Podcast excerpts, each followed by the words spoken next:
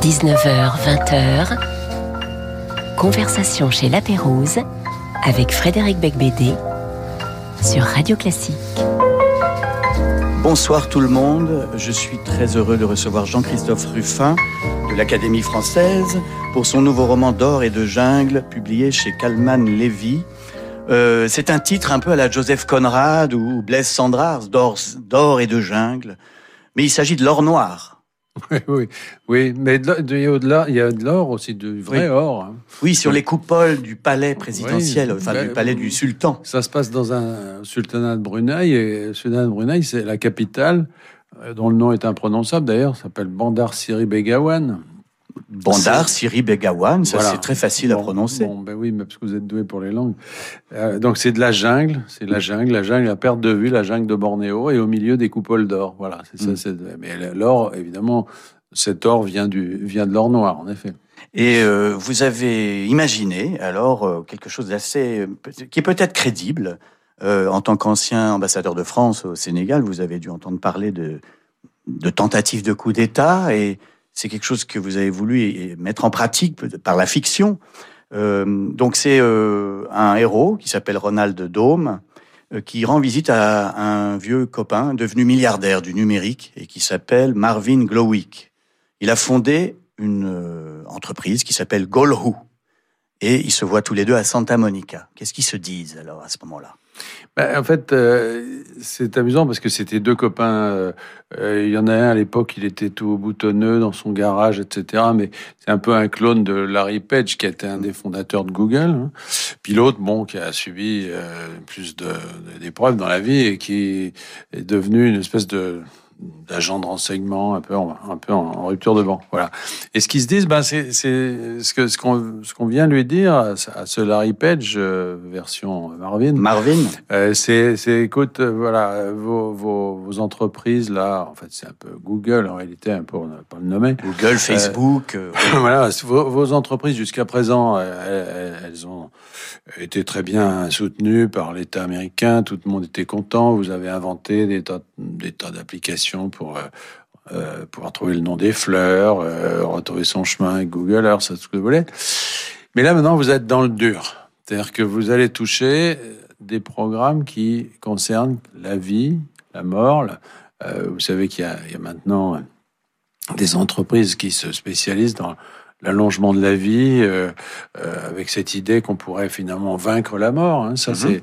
Euh, vous allez toucher des, des, sujets de transhumanisme, comment la, la, la machine peut prolonger l'homme, etc. Vous allez toucher, vous êtes dans le dur là, et dans le dur, ben, vous allez être embêté.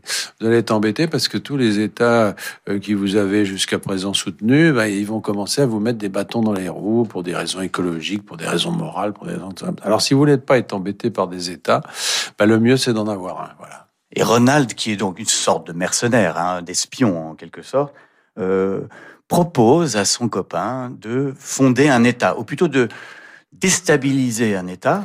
Oui, de s'en emparer. Voilà, pour s'en emparer et avoir finalement, ben, euh, non pas une entreprise, mais un pays à lui. Oui, c'est ça qui est intéressant, je trouve, dans le, vous savez, le libertarianisme, qui est l'idéologie de ces grands patron du, du, numérique, ils sont tous libertariens. Qu'est-ce que c'est libertarien Elon Musk en particulier est très militant de ça. Mhm. C'est des gens qui disent il ne doit pas y avoir de limite à la liberté humaine, c'est-à-dire la création doit être libre, euh, personne ne doit entraver nos, nos découvertes, etc. Donc voilà. Et ce qui est intéressant, c'est que finalement, euh, le libertarianisme, si vous voulez vraiment le pousser à bout, ben, ça devient un peu un totalitarisme, c'est-à-dire que pour être totalement libre, il faut, ben, il faut être chez soi, quoi. Il faut mhm. pouvoir faire les normes. Et et cette idée que euh, ben un jour, euh, en effet, ils peuvent être tentés de, de s'approprier un de ces petits États. Ça, il y a 200 et plus de 200 États dans le monde, euh, mais il y en a quand même une très grande majorité qui sont euh, euh, très très faibles, très pauvres. Et ah, c'est pas le cas du sultanat de Brunei. Non, mais quand vous comparez, oui, mais très petit, très vulnérable, sans sans vraie, vraie défense. Quand vous comparez ces États qui ont quelque chose d'essentiel, qui est la souveraineté. Et puis les entreprises euh, comme celle-là, vous avez des rapports de 1 à plusieurs Ah, centaines. bien sûr, oui, oui. C'est-à-dire euh, Bah, les GAFAM, 300 fois. oui, ils sont- Voilà. les GAFAM sont beaucoup plus Ils peuvent puissants que la plupart tout des ce qu'ils- États. tout ce qu'ils veulent. Mais il y a un truc qu'ils n'ont pas, c'est la souveraineté. C'est-à-dire euh, la voix à l'ONU et la capacité de faire leur propre loi. Mm. Voilà. Et donc, moi, je, suis- je- je suis parti de cette petite, Cette idée, oui, petite idée. Mais pour faire un roman d'aventure, parce que j'ai dit, c'est pas de faire un cours magistral et de Non, non, pas tout du tout. monde. Non, non, c'est du vrai page turner à l'américaine, à la John le Carré, extrêmement efficace, très informé. On visite le sultanat de Brunei, on, voyage avec vous un peu dans le monde entier. Mais c'est surtout, euh, bah, de toute façon, depuis vos débuts, vous, défendez une littérature euh, populaire de qualité entre guillemets. Euh, votre but, c'est pas de faire des grandes descriptions, c'est plutôt de l'efficacité, quoi. Oui, parce que- moi, je n'ai pas du tout la prétention de, transformer le roman. Le roman, je le prends euh, comme un héritage précieux qui nous vient du 18e, du 19e siècle.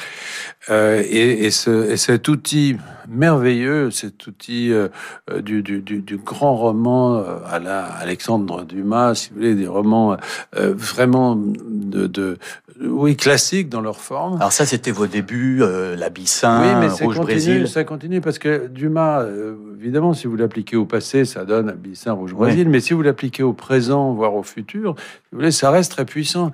C'est-à-dire que Walter Scott, euh, il avait écrit ça dans une de ses préfaces en disant que finalement, c'était la même mécanique de parler du passé ou de ou de créer un monde futur, ou de Mm. parler du présent.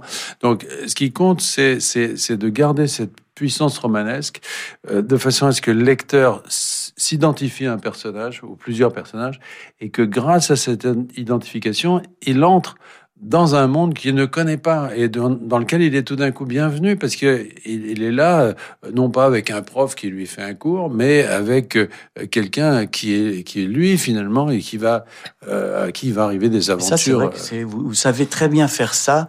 Euh, on va y revenir après votre premier choix musical, qui est Puccini, Nessun Dorma, avec Pavarotti et le Philharmonique de Londres.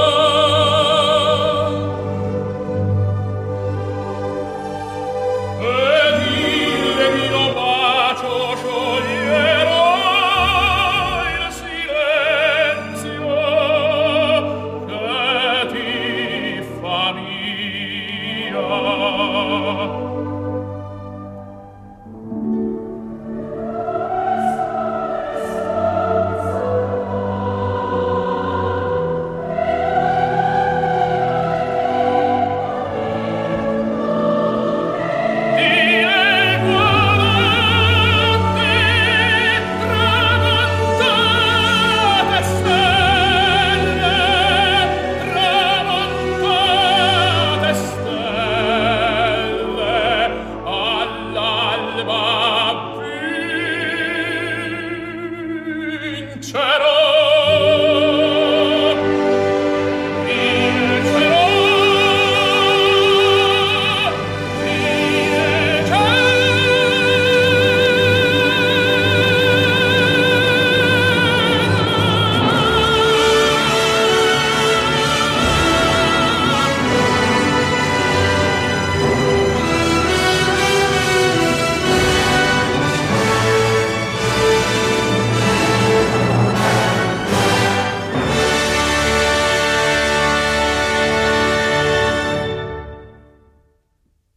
Jean-Christophe Ruffin est toujours mon invité pour D'or et de jungle chez Calman Levy. C'est un, roman, pas de science-fiction, mais de politique fiction, on peut dire, ou d'économique fiction, c'est-à-dire euh, où, il imagine que euh, le patron d'une des plus grandes entreprises euh, de numérique, genre Google, mais qui s'appelle Golhu, veut s'emparer du sultanat de Brunei pour en faire son État, son pays. Comme ça, il pourra ben, diriger sa, son entreprise à sa guise.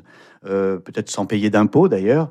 Mais ils le font déjà, hein, d'ailleurs, tous ces gens euh, expatrient, euh, exfiltrent leurs leur profits dans des paradis fiscaux. Donc tout ça, ça existe déjà. Mais là où c'est intéressant, c'est qu'il y a en plus un, personnage, bon, il y a Ronald qui est une sorte d'espion, qui va organiser un coup d'État clé en main. Mais il y a aussi Flora, une nageuse de combat qui elle aussi est impliquée là-dedans, va aller donc dans le sultanat de Brunei pour essayer de déstabiliser le pays.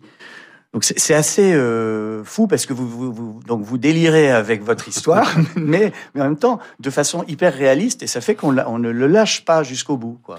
Bah écoutez, merci. En fait, l'idée, c'est de, c'est en effet d'avoir euh, un personnage central, bon, qui est cette euh, cette jeune plongeuse, euh, ancienne championne de plongée, qui est, qui est passée ensuite dans dans le dans l'armée, là, une période comme ça, dans, et, et, qui va se trouver au fond le, le, fil conducteur de cette affaire, parce que elle, y va un peu à contre-cœur d'ailleurs dans cette opération.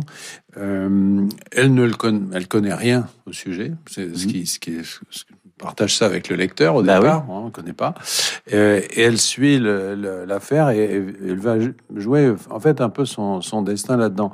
Que les, euh, bon, l'idée, le cadre que vous avez fixé effectivement sur cette les GAFAM, etc. Bon, ça c'est le cadre général, mais en réalité l'histoire, enfin le, le roman d'aventure, l'aventure elle-même, si vous voulez, c'est la mécanique du coup d'État. C'est-à-dire, on va, on va suivre, on va, on va disséquer euh, la manière dont on peut, au fond, aujourd'hui, s'emparer d'un pays sans tirer un coup de feu. C'est ça qui est oui, intéressant. uniquement en déstabilisant par les réseaux sociaux, euh, en faisant circuler des fake news. Euh. C'est peut-être le vrai thème du livre, en fait. C'est que finalement, euh, le coup d'État classique, celui qui a été décrit par Malaparte dans la technique du coup d'État, mhm. les fameux, etc., et, qui, et qui, qui existe encore un peu en Afrique. Bon, c'est le général avec des, des galons qui, et puis une pétoire et qui prend le palais présidentiel. Bon, ça, ça existe toujours. Mais ça, c'est le coup d'État vraiment à l'ancienne, à l'ancienne, ouais, de, de, papa, quoi. Ouais. en fait, aujourd'hui, on le voit avec euh, les enjeux autour, par exemple, des élections américaines, la façon dont les Russes ont essayé de les influencer, etc. C'est-à-dire que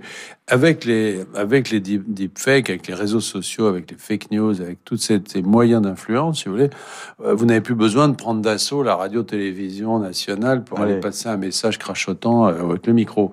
il vous suffit de vous emparer finalement des, des réseaux, de, de, de, de faire entrer de, fausses nouvelles euh, dans, dans, un, dans une société pour la, pour, pour la disloquer d'une certaine façon, pour dresser les communautés les unes contre les autres. Et alors, on, vous êtes allé là-bas, j'imagine, au, au sultanat Oui, mais je suis allé pour faire un coup d'État d'ailleurs.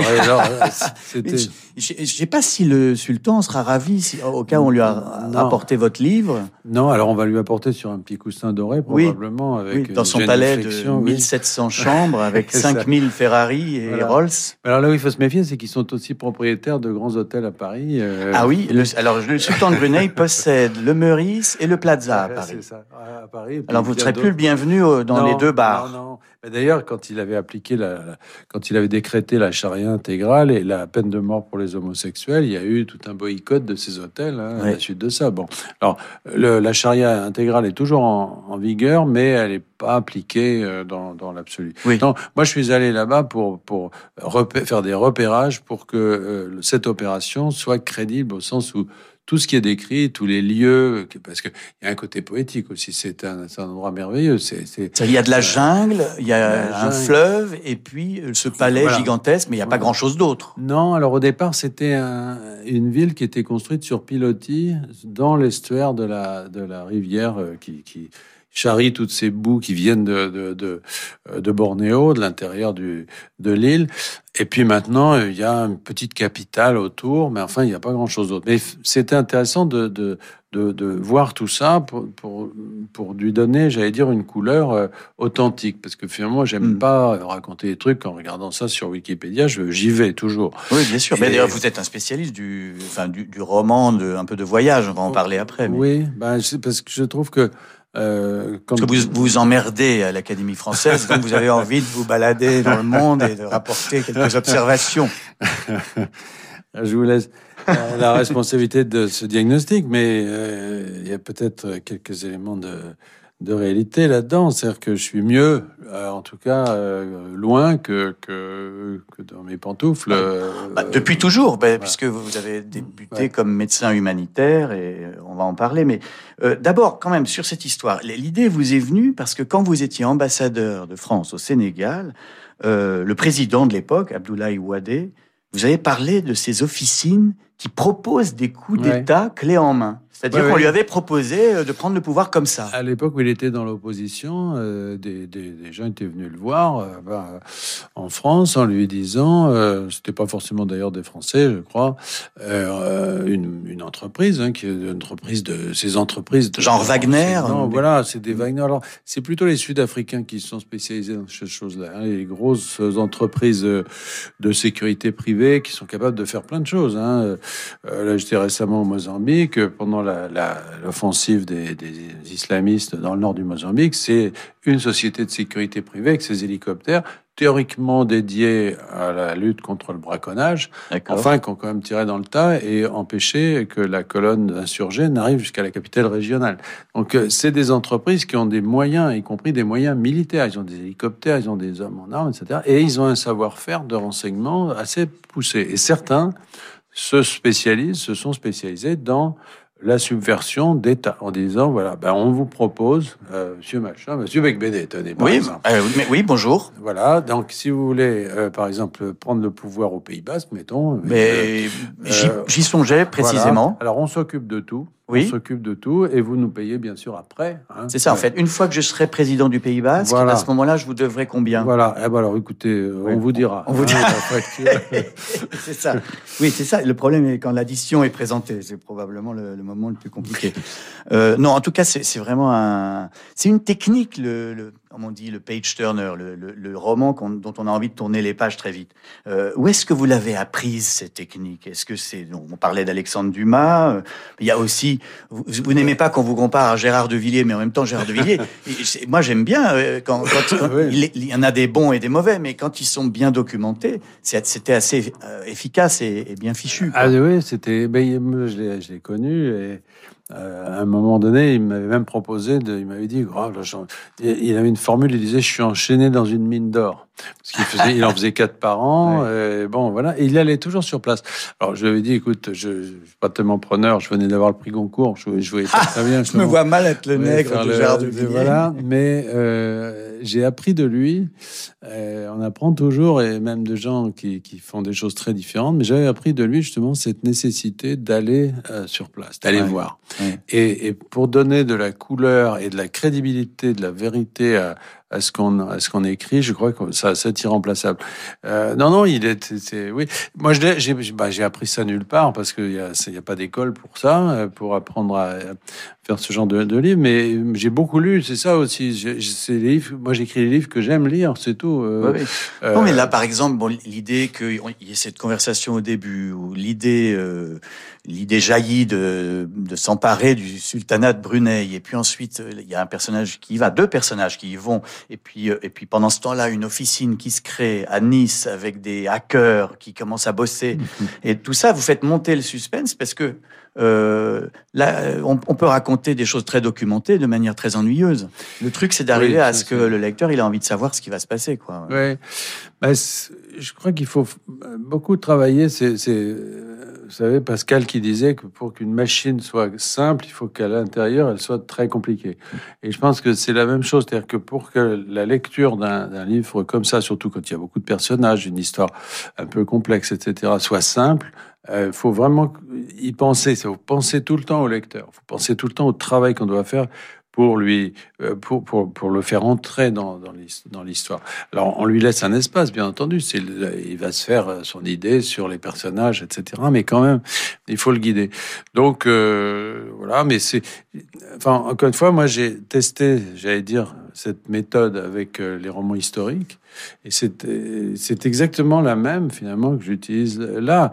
Et puis, avec des, des maîtres, si vous voulez, des maîtres ou des, des gens qui vous euh, auquel on voue une sorte de culte, comme par exemple John Le Carré, qui pour moi a été euh, euh, vraiment un, exemple constant. Quoi. Je n'écris pas un livre comme ça sans relire deux ou trois livres de John Le Carré. Mm-hmm. voilà, c'est. Et alors après, vous avez aussi, vous n'avez pas fait que des romans historiques, ou, ni même sur le présent, puisqu'il y avait Globalia en 2003, qui était un roman de, une dystopie de science-fiction, euh, où d'ailleurs vous avez imaginé pas mal de choses qui sont arrivées. Je veux dire, la, surveillance euh, informatisée, euh, l'omniprésence des écrans. Bon, on l'avait aussi dans 1984, mais vous, vous publiez ce livre en 2003, c'est-à-dire un an avant la création de Facebook, et déjà dans votre livre, il y a que ça. C'est une intuition ou c'était un truc... Euh, oui, bah, voilà. c'est drôle parce que c'est un livre que, qui est resté très en marge de tout ce que j'ai fait d'autre.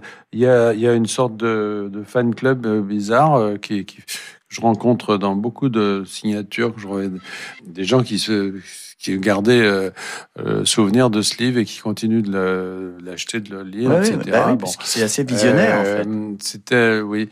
Mais je pense que, encore une fois, c'était la, la, le désir à ce moment-là d'appliquer cette, cette technique du roman et, et, du roman dans ce qu'il a vraiment de puissant et de classique au futur, parce que finalement, je voulais pas être enfermé non plus dans. dans euh, je venais d'avoir le concours justement avec Rouge Brésil.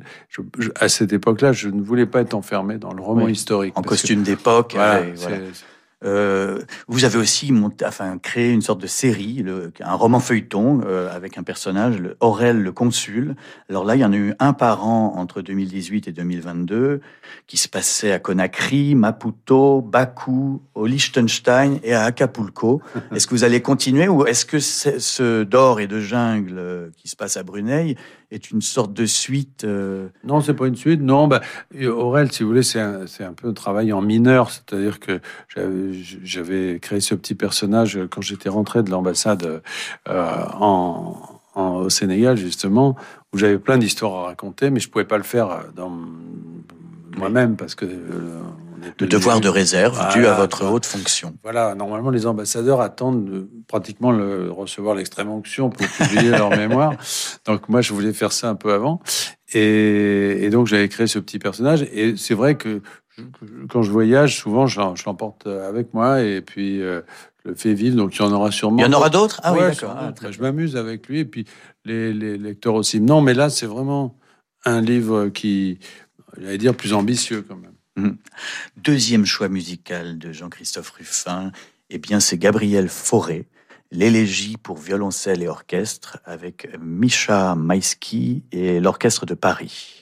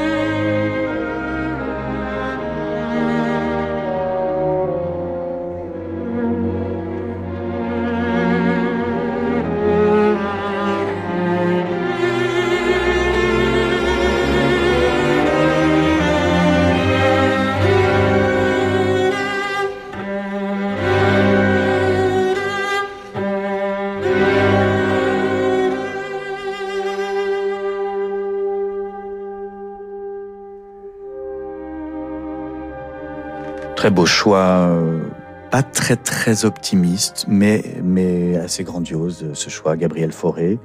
Euh, Jean-Christophe Ruffin, on se retrouve juste après quelques instants. Ce soir, à 20h, le violoniste lauréat 2023 du prix Paganini, Simone Jou, donne un récital depuis la cour Marly du musée du Louvre. Accompagnés de la pianiste Gilles Baé, ils interprètent Bach, Beethoven, Chopin et Paganini. L'émotion des concerts, c'est sur Radio Classique. Merci à Catherine. Merci à Nicole, André, Mireille ou encore Patrick. Merci à toutes ces personnes qui, grâce à leur legs en faveur du secours catholique, nous ont donné les moyens d'agir chaque jour pour les plus démunis. Sur la terre comme au ciel, continuez vous aussi le combat pour la fraternité en faisant à votre tour un leg au secours catholique. Demandez votre brochure leg auprès de Corinne en appelant le 0805 212 213 ou sur leg.secours-catholique.org. Fragment d'un sentiment amoureux. Le Cercle de l'Harmonie et Jérémy Rorer, en compagnie de la mezzo-soprano Marina Viotti, révèlent le sentiment amoureux dans tous ses états, Amor Furor. Des premiers émois au transport d'amour furieux, Mozart, Gluck, Mendelssohn, Saint-Saëns, Bizet et le tempérament de feu de Marina Viotti. Jérémy Rorer et le Cercle de l'Harmonie, Amor Furor, à l'Auditorium de Lyon le 13 février et le 14 février au Grand Théâtre de Provence. Entre électro et néoclassique, Paul Colomb et le Bleu Quintet disent des liens autour de différentes traditions musicales.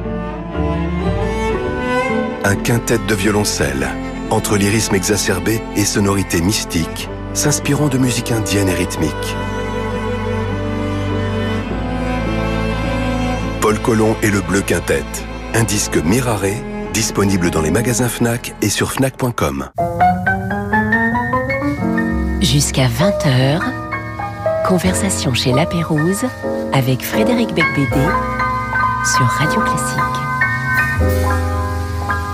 Bon, alors je suis toujours chez La Pérouse avec Jean-Christophe Ruffin pour son nouveau roman d'or et de jungle publié chez Calman Lévy. Euh, et tout de suite, une euh, invitée surprise. Je supporte de plus en plus mal ce que j'appelle la littérature, surtout dans mes propres œuvres. Alors que, dit Colette, qui était une habituée de cet endroit, La Pérouse, où elle aimait beaucoup venir, euh, elle dit euh, pas de littérature, en gros, elle supporte pas la littérature. C'est intéressant de vous parler de, ça parce que euh, dans vos romans, vous n'essayez pas de faire littéraire. Vous, vous voulez que le lecteur il soit embarqué tout de suite, mais ça reste de la littérature quand même, rassurez-moi. Bah, c'est une des dimensions de la littérature. Euh, on peut pas réduire la littérature, si vous voulez, au lyrisme, à l'élégie. Non, la littérature, c'est aussi la puissance, c'est aussi la force. Euh, et, c'est ce qui a fait, j'allais dire, son, prix et son poids dans, l'histoire. C'est justement cette capacité à se saisir des esprits et à, et à attacher quelqu'un à un récit, à lui faire attendre euh, la suite, la fin, etc. Donc euh, moi c'est toujours de la littérature, mais c'est pas la littérature, euh, vous voyez, sur une expérimentale. Non, je suis pas allongé sur une méridienne en train de chanter des. Euh, non. Eh bien, vous avez tort, ça vous irait très bien. Oui, je vois. Oui, bah, je vais suivre votre conseil peut-être. Alors pas, pas tout de suite. Vous avez euh, eu une première vie dans l'humanitaire, euh, que vous avez d'ailleurs raconté dans Les Causes perdues, prix Interallié en 1999. Euh, et votre regard sur l'humanitaire est assez ambigu, c'est-à-dire que vous dites que les ONG, c'est un peu une nouvelle forme de colonisation, que peut-être en voulant faire la charité et aider les, pauvres qui ont faim, finalement, on les traite avec paternalisme aussi. Oui, ça c'est. Enfin, moi, j'ai jamais voulu critiquer l'humanitaire de façon négative, destructrice. Je pense que ça reste euh, une dimension très nécessaire d'une démocratie, si vous voulez, parce que ce qui, ce qui fonde la, la l'homo democraticus, on pourrait dire, c'est le fait de ne pas mettre de différence entre soi et les autres, c'est-à-dire qu'on n'est pas dans une société de caste où on peut laisser crever un esclave en s'en foutant complètement parce qu'on est soi-même euh, mmh. patricien. Donc euh, le mot démocraticus, il, il compatit, c'est-à-dire qu'il souffre pour l'autre. Donc la, la, la, cette dimension humanitaire, elle est, elle est centrale. Maintenant après, euh, il y a la, la, foi et il y a l'Église. Euh, Qu'est-ce qu'on en fait de ça? Et effectivement, les organisations militaires, en revanche, moi, j'ai jamais été tendre avec elles parce que, bon, mettre en œuvre cette, ce, ce grand idéal, si vous voulez, ben, parfois, elles, elles tombent dans un certain nombre de travers. Donc, euh, il faut, faut parfois pas hésiter à les critiquer un peu. Est-ce que vous, vous avez été déçu euh, sur le terrain ou euh... Non, pas, c'est pas une question d'être déçu, c'est que bon, il y a, y a, je pense, une. D'abord, moi, j'ai connu la période un peu romantique, c'est-à-dire la création de ces ONG. Donc, vous étiez un Médecins sans frontières. Hein? Oui, alors Médecins sans frontières, j'ai, je suis arrivé pratiquement euh, au moment de la fondation, et puis euh, Action contre la faim, dont j'ai été président, etc. Donc, j'ai vécu cette période euh, qui était une période vraiment un peu foutraque, où on n'était pas forcément très efficace parce qu'on n'en avait pas encore les moyens, mais euh, il y avait euh, de, de, la de l'enthousiasme et de la, une oui, c'était une forme d'aventure. Ouais, c'était quand? C'était au début des années 80 Oh là là, euh, oui, c'était c'est ça. C'était ouais. dans les années euh, 80 et puis euh, c'était toute fin de la guerre froide, si vous voulez, mm -hmm. hein, cette période où tout était bloqué parce que il y avait la guerre froide et que il y avait des, des populations entières, je sais pas, chassées d'Afghanistan de Mozambique, de partout, et qu'il fallait euh, secourir. Donc, euh, ça, on vous appelait la... les French Doctors oui, parce que c'était assez beau comme idée oui. que ce soit que ce soit des médecins français qui aient créé ça. ça. Mais il y avait ce côté, si vous voulez, euh, très euh, très enthousiaste, très romantique. Il n'y avait pas forcément en effet de rigueur au sens où bon les budgets les machins c'était un peu tout ça c'était un peu impressionniste. Alors depuis ça s'est beaucoup professionnalisé. C'est devenu des grosses machines avec beaucoup d'argent qui vient de l'Union européenne des Nations Unies partout euh, et, et, si vous voulez ben, c'est un peu le contre-coup et, et, le prix à payer c'est-à-dire que du coup là euh, dans cette nouvelle configuration ben, il y a plus de sérieux mais parfois il y en a un peu trop parce que ça devient des, des organisations voilà, énorme. Quoi. Ouais. Toutes les raisons pour lesquelles on avait créé ces organisations, justement pour la liberté, pour l'indépendance, etc., ben, elles sont en train un petit peu de se retourner euh, oui. euh, contre elles parce que aujourd'hui, ben, la liberté, elles l'ont moins parce qu'elles sont surveillées, elles reçoivent de l'argent public, faut rendre des comptes, etc. L'indépendance, c'est compliqué aussi, etc. Donc euh, voilà, je, je, pense que c'est un monde vivant et qui, est, par rapport à ce que j'ai connu, il a évolué. Mmh. Il y a, vous avez aussi raconté tout ça dans un de vos, votre seul livre de mémoire qui s'appelle Un léopard sur le garrot mmh. en 2008. Euh, et alors, question intéressante, je pense. Pourquoi les médecins font-ils de bons romanciers? Euh, je, je, donne la liste. Hein. Il, y a, il, y a, Conan Doyle, il y a euh, Bulgakov, bien sûr Louis-Ferdinand Céline, oui. Tchekhov, qui était médecin, Somerset Maugham, et puis aussi euh, Martin Winkler, -hmm. l'auteur de La maladie de Saxe, oui. et vous. Alors pourquoi est-ce que quand on a fait des études de médecine, on est euh, plus doué que les autres pour raconter des histoires. Peut-être parce qu'on raconte des histoires aux malades, c'est ça?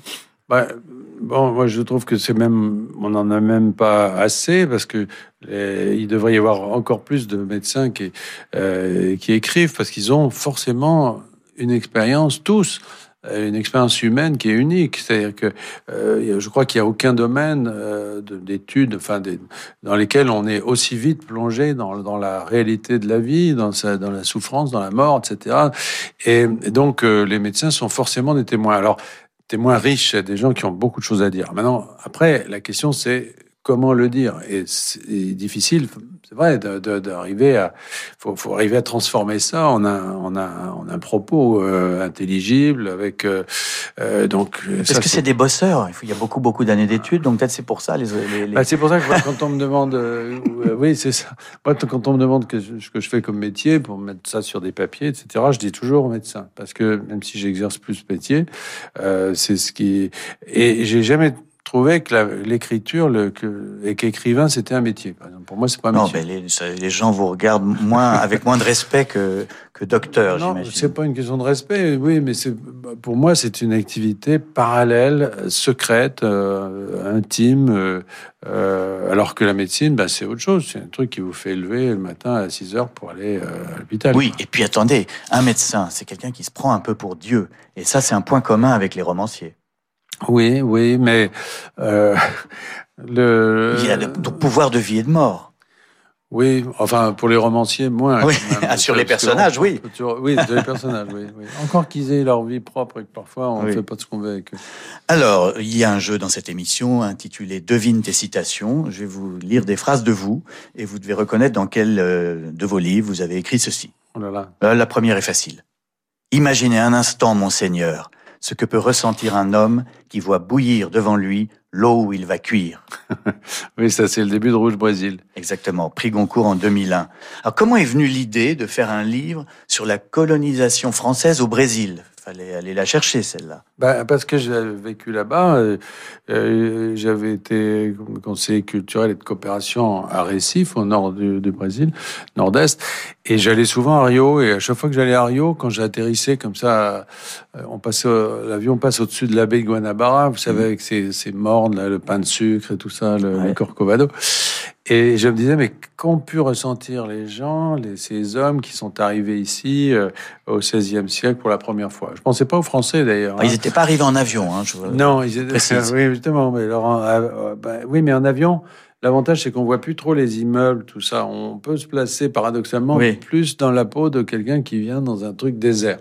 Et moi, je pensais très sincèrement que bah, ils étaient arrivés dans un endroit vide. Et en creusant le sujet, je, je découvert que c'était pas vide du tout, qu'il y avait les Indiens, qu'il y avait les Portugais, qu'il y avait des, des Normands qui étaient là depuis très longtemps, etc.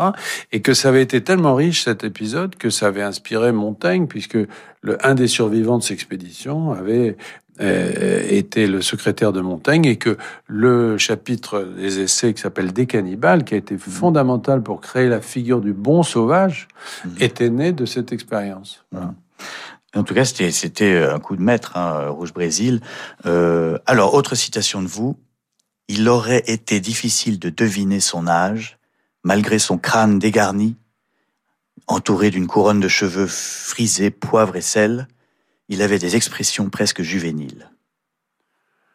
Euh, c'est peut-être dans Aurel, non? Eh oui, eh oui, Ouais. c'est la première description d'Aurel, le consul, dans le suspendu Euh, de Conakry. ouais, c'est ça. 2018. Donc c'est pas une autofiction parce que le personnage là, il, vous ressemble un petit peu, enfin vaguement. Le, le, le contraste entre que j'ai- on a des expressions juvéniles. Ah oui, d'accord. bien sûr. J'ai des cheveux, moi. Mais ça vous a, bon, on en a déjà parlé un peu, mais cette expérience d'ambassadeur, ça vous a, ça vous a beaucoup inspiré. Euh, moi, j'aimerais bien savoir, les ambassadeurs, ils servent à quoi en fait? C'est, un peu tous des barbouzes, non? Euh, ah non, pas du tout. Non, au contraire, souvent ils sont d'ailleurs. euh, ça, ça se passe pas toujours très bien entre ambassadeurs et services parce que Mm. les, les diplomates font mine de, de mépriser un peu cette activité. C'est pas toujours simple. Non, non. Moi, je croyais que les ambassades c'était des nids d'espions. Alors ça, c'est autre chose. Qu'on leur, on leur impose parfois des gens sous couverture, etc. Moi, j'avais très bon rapport avec les, les, les- services chez, dans mon dans. Je les, les réunissais tous les vendredis et c'était c'était très intéressant et je veux toujours bien travailler avec eux. Mais c'est pas le cas de tous les ambassadeurs. hein. En tout cas, euh, dans votre dernier roman, il y a, il y a des espions qui sont quand même décrits d'une manière assez précise. Bah parce que j'en connais pas mal. Oui. Mm. Euh, troisième choix musical de Jean-Christophe Ruffin, c'est Frédéric Chopin, le Nocturne opus 9 avec Claudio Haro au piano en 1978.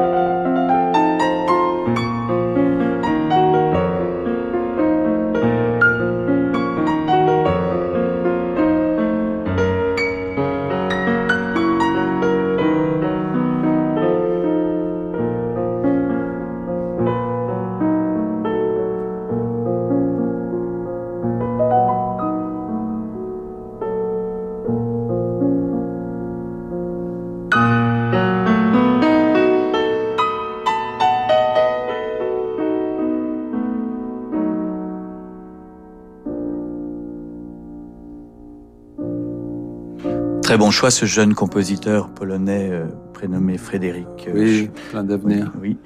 Euh, on continue, devine tes citations avec Jean-Christophe Ruffin.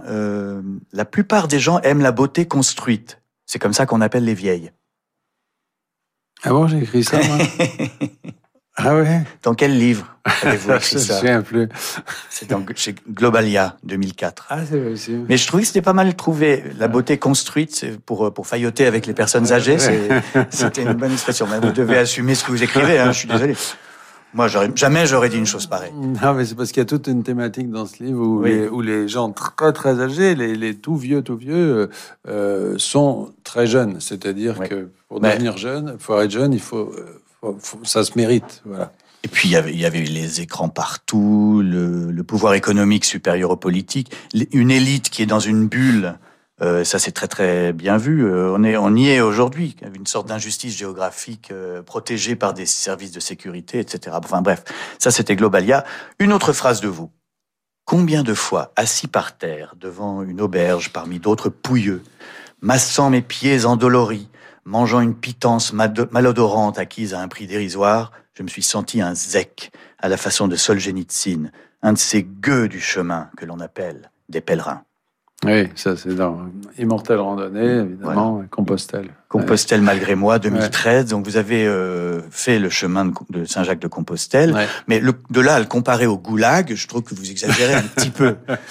Oui, c'est pas le goulag, mais il y a quand même une, euh, une dimension de, de, de, de- ouais, de, de, de punitive, quoi. C'est, on est en, en, en peine, quoi. Et alors, je suis parti de chez vous, là, en, dans, je Oui. suis parti d'Andaï, et puis j'ai traversé euh, toute l'Espagne, enfin. Et il y a, il est arri- est arrivé plusieurs fois où je me suis dit bon bah je m'arrête quoi. Ça y est, j'ai compris, je sais ce que c'est, je rentre chez moi, etc. Et non, on peut pas. Le chemin vous pousse quoi. Et on est dans un une sorte de d'obligation. Il y a quelque chose de plus fort que vous qui, qui vous pousse à, à continuer alors que vous avez mal aux pieds, vous avez mal partout. et, euh, voilà. Il y en a qui laissent tomber. Hein. Je- je- Oui, il y en a J'ai quelques laissent- amis qui ont renoncé. Oui, oui, oui, oui. Bah non. Mais vous, Moi, vous j'ai- avez, vous avez été au bout. Ouais, été au bout. euh, et comme en plus je dors très mal et que, alors dans les auberges de pèlerins, il n'est pas question de fermer l'œil puisque ronfleurs et tout ça, enfin, c'est affreux. donc en fait, j'avais emporté une tente, je dormais euh, sur les bords du, du chemin. Donc au bout d'un moment, on se clochardise complètement, si vous voulez, très vite d'ailleurs. hein. Et, et alors, euh, bien sûr, je, je compare pas ça aux souffrances du goulag, mais euh, il y a quand même, on se demande quand même ce qu'on expie. Quoi. Oui. Cette, euh, enfin, ce, ce- ce récit de voyage euh, a influencé Sylvain Tesson, votre copain, puisqu'il a publié sur les chemins noirs en 2016, c'est-à-dire trois ans après votre euh, immortelle randonnée. Euh, je parle de Sylvain parce qu'il est un peu euh, d'actualité. Hein. Il est très controversé. euh, on l'a reçu ici le mois dernier euh, avec beaucoup de bonheur. Euh, et, et il était avec vous lors de son accident d'août euh, 2014 à Chamonix. Il a, il avait bien bu et il a voulu escalader votre maison, c'est ça? Non, alors il était à la maison et il était allé porter son manuscrit à Chamonix parce qu'il était publié, c'était Bérésina, qui était publié par les éditions Guérin à Chamonix. Donc Ah oui, il oui. est allé et puis ils ont arrosé ça, etc. Et ça a mal tourné. Et en fait, euh, il a, il est tombé de la maison euh, de, de, de maison à Chamonix. Voilà. Ouais, Enfin, c'est- d'accord. Qui voulait escalader. Et Ouais. vous, vous, avez, vous étiez au, là, au- bah, Alors non, moi j'étais, euh, et lui il était à la maison. Moi, on m'a téléphoné dans la nuit. Je, je suis revenu d'Ardar, et puis je l'ai vu, euh, bah, je l'ai vu à Annecy, à l'hôpital, euh, mort. hein. il était, c'était, enfin c'était, on était très très pessimiste. Hein. Il s'en est tiré miraculeusement. Et les chemins noirs, c'est pas moi qui lui ai donné l'idée. Hein. Il n'a pas besoin de mes idées pour aller se balader dans le non, monde non, il le faisait, il le faisait Mais- avant, mais il le faisait moins à pied. C'est ça que je veux dire. Oui, bah il le faisait a- en moto, en sidecar ou à cheval. C'est ou- vrai. C'est Voilà. vrai. Euh, dernière phrase euh, dans le jeu Devine tes citations que le monde nous envie. Le rêve colonial est une chose bien étrange et incompréhensible. Conquérir le coin le plus reculé de la terre pour le faire ressembler à chez soi. Ah oui, je, sais pas, où est-ce que j'ai raconté ça, je sais plus. Dans l'Écosse perdue, Ah oui, 99. c'est vrai que c'est marrant parce que ce sujet des colonies, c'est un sujet dont on parlait peu dans ma jeunesse et dont on parle tout le temps maintenant. Oui, bah oui, parce que, bah oui, parce que maintenant on a le retour de, de bâton, c'est-à-dire qu'on a les euh, populations issues de ces pays colonisés qui viennent nous demander de rendre des comptes. C'est-à-dire qu'il y a cette espèce de, de cercle qui se referme euh, et voilà. Mais c'est vrai que c'est une histoire alors euh, qui, qui, qui, a quelque chose euh, qui est absolument terrifiant, bien sûr, euh, impérialiste, dominatrice et tout ça. Mais en même temps, on peut pas s'empêcher aussi de, comme, par exemple, moi j'ai fait un séjour au 21e RIMA à Fréjus, donc dans les troupes de marine. Oui, pour le livre auquel on a voilà, on a tous, les deux, tous les deux, exactement. Et, et dans ce séjour, j'ai compris qu'il y avait aussi, qu'il était possible d'avoir une, un aspect positif là-dedans, c'est-à-dire la soif de lointain, la curiosité pour l'étranger. Euh, la nostalgie des confins de, de, de l'Asie, de l'Afrique, de l'Océanie. Est-ce qu'on a le droit de dire ça, de trouver ça beau aussi, ou ce que je viens de dire est totalement inadmissible et euh, je suis un fasciste? euh, Non, non la, la, la, toute la question, c'est le point de vue de, duquel on se place. C'est-à-dire que si vous prenez en effet euh, les jeunes euh, hommes ou femmes qui sont partis d'Europe vers le monde, parce que au fond la colonisation elle est liée à cette période d'expansion de l'Europe vers l'ensemble du monde. Hein. Euh, ils sont partis avec euh, des idéaux, une curiosité, euh, voilà, des choses qui d'ailleurs souvent se sont retournées contre eux parce qu'ils n'ont pas réussi à, à, les mettre en pratique. Après, la, la, question est très différente si vous la voyez du point de vue des populations elles-mêmes, c'est-à-dire des gens qui étaient dans ces pays et qui ont, ont vu débarquer des, des aventuriers et violents. C'est ça. Et, c'est là où, si vous voulez, le romantisme des uns euh, euh, n'a pas fait forcément le, bonheur des autres. C'est ça qui est très compliqué dans, la, euh, dans, dans, la colonisation. C'est que ça rejoint ce qu'on disait tout à l'heure à propos de l'humanitaire. Vous aviez, enfin, c'est l'histoire de votre vie, parce que vous avez ce romantisme-là. Euh, en vous, cette curiosité pour le, pour le lointain. Et puis en même temps, euh, quand vous êtes sur place, sur le terrain, vous voyez la, la souffrance que ça a pu générer et vous la racontez, vous la regardez. Quoi. Oui, euh, c'est un peu le...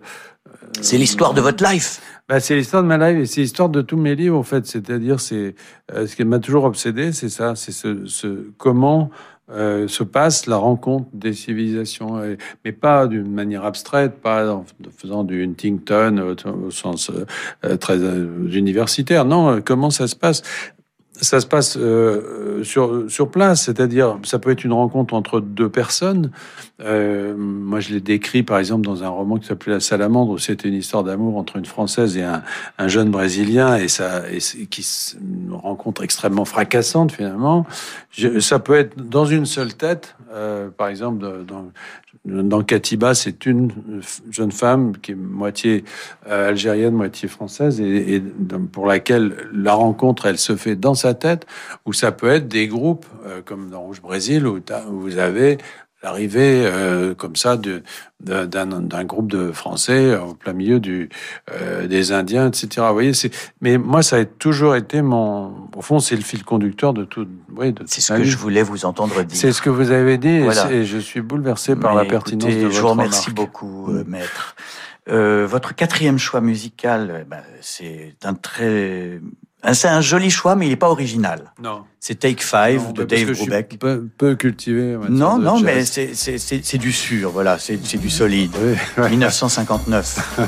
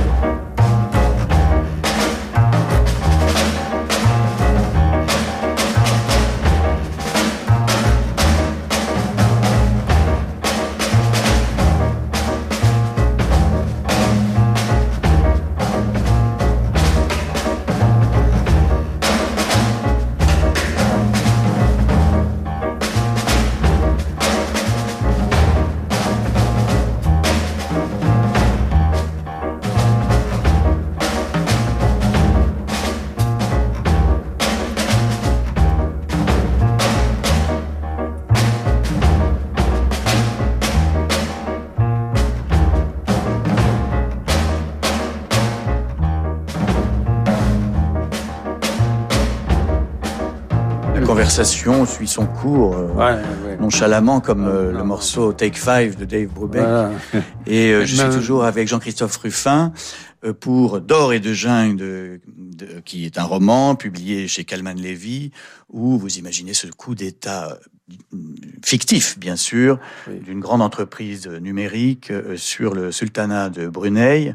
Euh, donc vous ne serez pas le bienvenu en vacances là-bas, j'imagine? Non, non, mais j'y ai passé déjà pas mal de temps et comme c'est grand comme la Corrèze à peu près. Oui, donc vous avez déjà fait le tour de la je- question. Voilà, j'irai plutôt en Corrèze. Oui. En fait, à chaque fois que vous allez dans un pays, vous êtes grillé après. Vous ne pouvez plus jamais y mettre les pieds. Et il faut- oui, Oui, enfin, ça dépend ce qu'on y fait, mais quand on y fait un coup d'État, oui, effectivement, vaut mieux attendre un peu. oui. C'est assez, euh, embêtant euh, d'ailleurs parce que bientôt vous n'allez plus pouvoir voyager dans beaucoup de pays. Non, les gens vont se méfier non, de vous. Non, mais même à l'Académie française, je suis peut-être. Oui. euh, Ah, vous avez essayé d'être secrétaire perpétuel et bah, euh, non, vous n'avez bah, pas oui. été élu. Bah hein, non, vous voyez, c'est c'est pire Enfin, bon, Brunei, ils ont- ils ont choisi un de vos amis, Amin Malouf, donc tout va bien.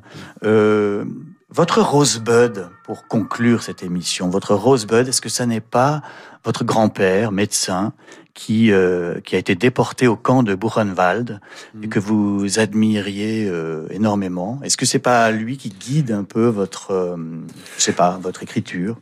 Bah, mon écriture, je ne sais pas, parce que lui, il n'a jamais rien écrit, mais en tout cas, euh, il a été à l'origine de beaucoup de choix. Euh, D'abord, celui de la médecine, et puis euh, celui d'une forme d'engagement, toujours, hein, parce que c'est quelqu'un qui aurait pu rester dans son coin, tranquille, mais qui s'est toujours engagé, qui a toujours pris des, risques énormes.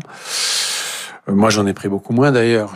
Alors, euh, au fond, euh, je- j'essaie de rester fidèle à un esprit qui, qui m'a été donné par lui, mais mais je, je serais tellement fier qu'il puisse euh, me lire Oui. là où il est que voilà. Merci en tout cas de faire cette évocation. C'était ma touche. manière de conclure l'émission par une note de poésie. Voilà, voilà. Merci beaucoup, Jean-Christophe Ruffin. euh, et euh, je conseille à nos auditeurs de lire D'or et de jungle s'ils aiment les voyages, les aventures et la brutalité de la jungle. Euh, C'est chez Calman Levy. Euh, merci aussi à toute l'équipe, Philippe Gau, le producteur, Mathieu Roch Lago à la réalisation et Jérémy Bigori pour la programmation. Dans un instant sur Radio Classique, vous avez rendez-vous avec le concert du samedi soir. Donc ne sortez pas de chez vous et écoutez la radio, c'est mieux. Vous avez rendez-vous donc avec Laure Maison dans la cour Marly au cœur du musée du Louvre. Bonsoir et à samedi prochain. Conversation chez La Pérouse avec Frédéric Becbédé en partenariat avec le Figaro Magazine. Également disponible en podcast.